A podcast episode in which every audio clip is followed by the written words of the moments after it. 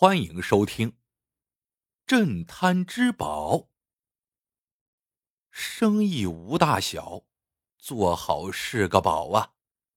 看似寻常的物件中，蕴含着开门待客的真谛。清末民初年间，河北保定有个少年叫马山炮，他三岁的时候死了爹，五岁的时候死了娘。是个苦命的孩子，靠吃百家饭长大。后来，他来到北京城闯荡，他没什么特长，但有着一股吃苦耐劳的干劲儿。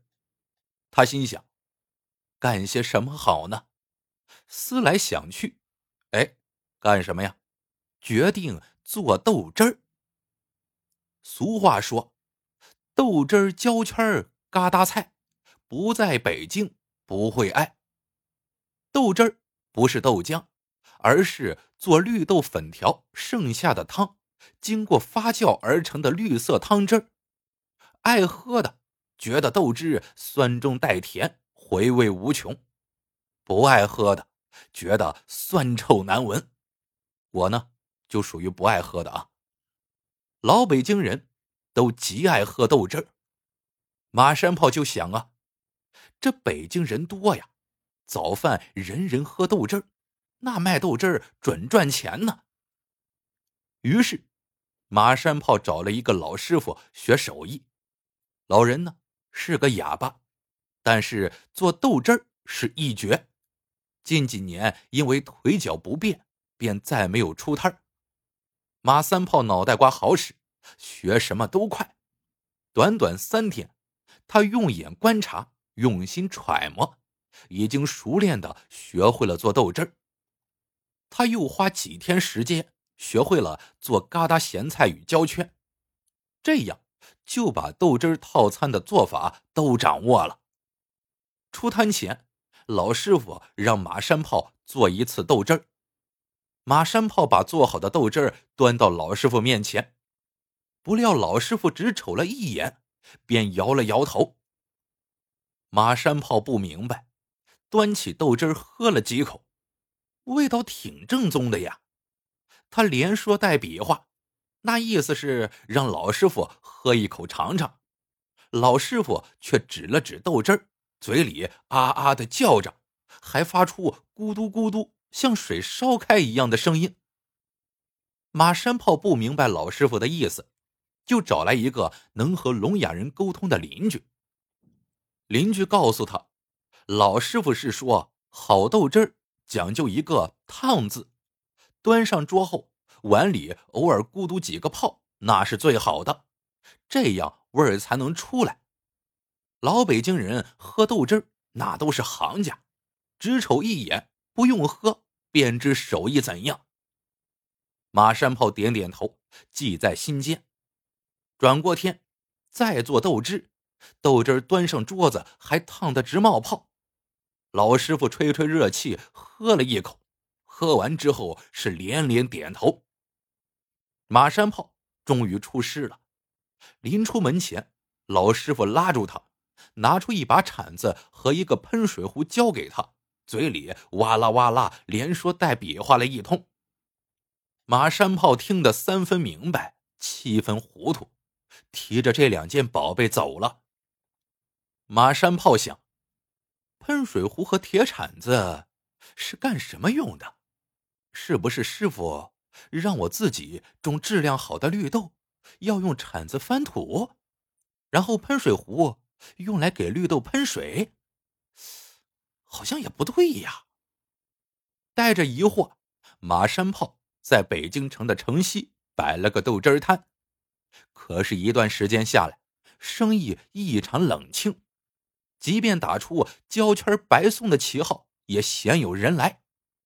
那天，一个老头路过豆汁摊，瞧瞧马山炮，问：“你不是老北京吧？做豆汁儿连喷水壶和铁铲子都没有？”马山炮心里一震，怪不得出门前老师傅塞给我喷水壶和铁铲子呀，原来。这两件是豆汁摊不可或缺的镇摊之宝啊！他赶紧把喷水壶和铁铲子拿了出来，放在摊前显眼的位置，然后就坐等镇摊之宝招来食客。不料，一连几天，豆汁摊前还是生意冷落。马山炮瞅着铲子和喷水壶，直纳闷两件宝贝，这也都摆出来了，怎么不起一点作用呢？难道还得拿着这俩宝贝去寺庙开光吗？知己知彼，百战百胜。马山炮决定到其他豆汁摊去看看，看人家有什么揽客秘诀。他来到一处摊前。这家生意不错，十几个食客正狼吞虎咽的吃焦圈呢，咬一口焦圈，夹一筷子疙瘩咸菜，再吹着热气喝几口豆汁儿，那神情啊，就像在享用山珍海味一般。马山炮见状，也要了一碗豆汁儿，尝了几口之后，觉得和自己做的也差不多呀。还有啊，这疙瘩咸菜。甚至还不如自己做的好吃呢。可是为什么这家能吸引食客呢？他四下打量着，看到摊边放着两件东西，一个是喷水壶，一个是铁铲子。他眼前一亮，哟，卖豆汁的还真得摆放这两样宝贝呢。可我自己摊前也放了，怎么没效果呢？接着。他又观察了好几个豆汁摊，每家的豆汁味道都大体相同，并没比自己的强很多。可人家的生意比自己的好多了。当然，每个摊前也都有喷水壶和铁铲子。这一下马山炮更想不明白了。这天，他在自己的豆汁摊前闲坐，心里一个劲儿的琢磨到底是怎么回事。这时。一个老头从摊前经过，马山炮看着面熟，这不是几天前点拨过自己的那位吗？马山炮赶紧上前拦下老头，说：“老人家，慢走，向您请教个事儿呗。上次您说我摊前没有喷水壶和铁铲子，现在我拿了出来，怎么还是没人来喝豆汁呢？”老头瞅了一眼急赤白脸的马山炮，扑哧一声乐了：“哈哈哈哈哈！把喷水壶和铁铲子摆出来就行了吗？这么说，你娶了媳妇儿，一直分睡在两间房里，也能生出孩子了？你有喷水壶和铁铲子，这是好的，可是不用怎么能行呢？”马山炮挠挠头，问：“怎么用啊？”老头微微一笑：“你去其他豆汁摊看过吗？就没有发现他们用吗？”马山炮说：“没看到。”老头说：“那是你观察的时间太短。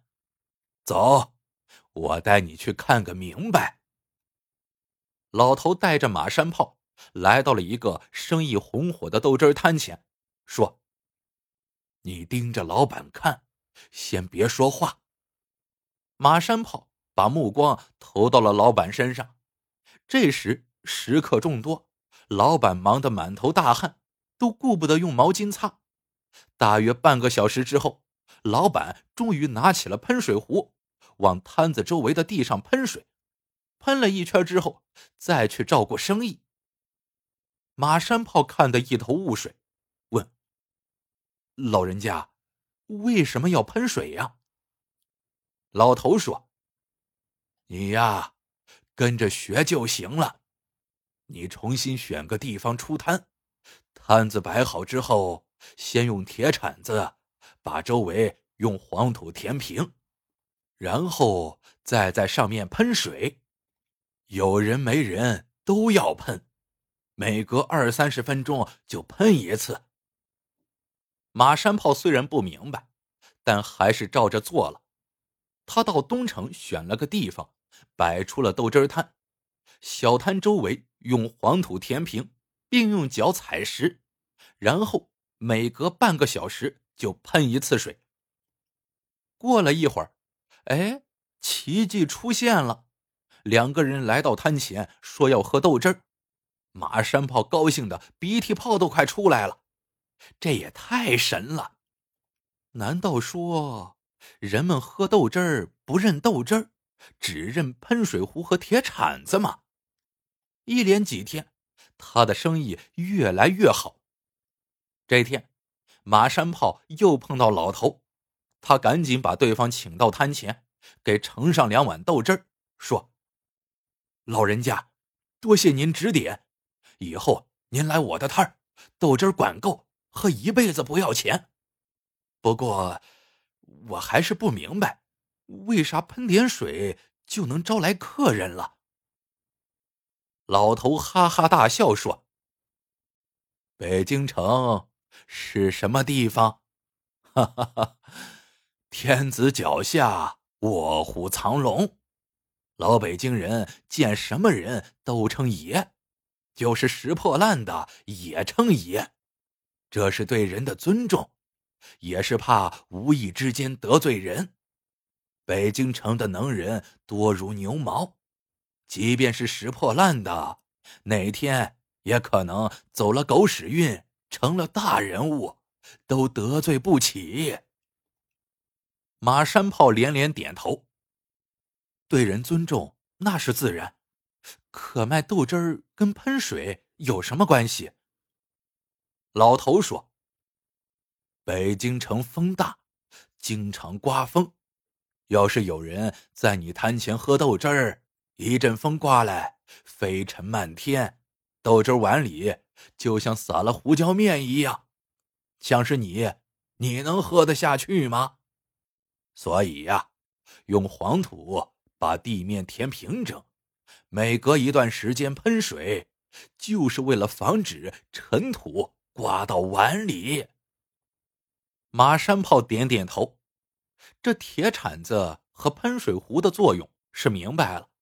可是，为什么没客人的时候也要喷水呢？老人笑道：“这个呀，那是让路过的食客们看到，在这里喝豆汁儿。”既卫生，又把食客当爷供着，是种尊重。豆汁摊前放把水壶，最早啊是清朝的奎儿想出来的，所以他的生意最好，别人都抢不过他。你想啊，你就花几个子儿喝碗豆汁儿，人家在一边给你黄土垫道、净水泼街。都赶上皇帝出行的待遇了，可是你，你心里能不舒坦？后来呀，其他豆汁摊纷纷效仿，都备一把铁铲子，一把喷水壶。于是啊，这慢慢的就成了规矩。马山炮听得连连点头，这买卖里的学问还真是大的很呀。故事到这里就结束了，喜欢的朋友们记得点赞、评论、收藏，感谢您的收听，我们下个故事见。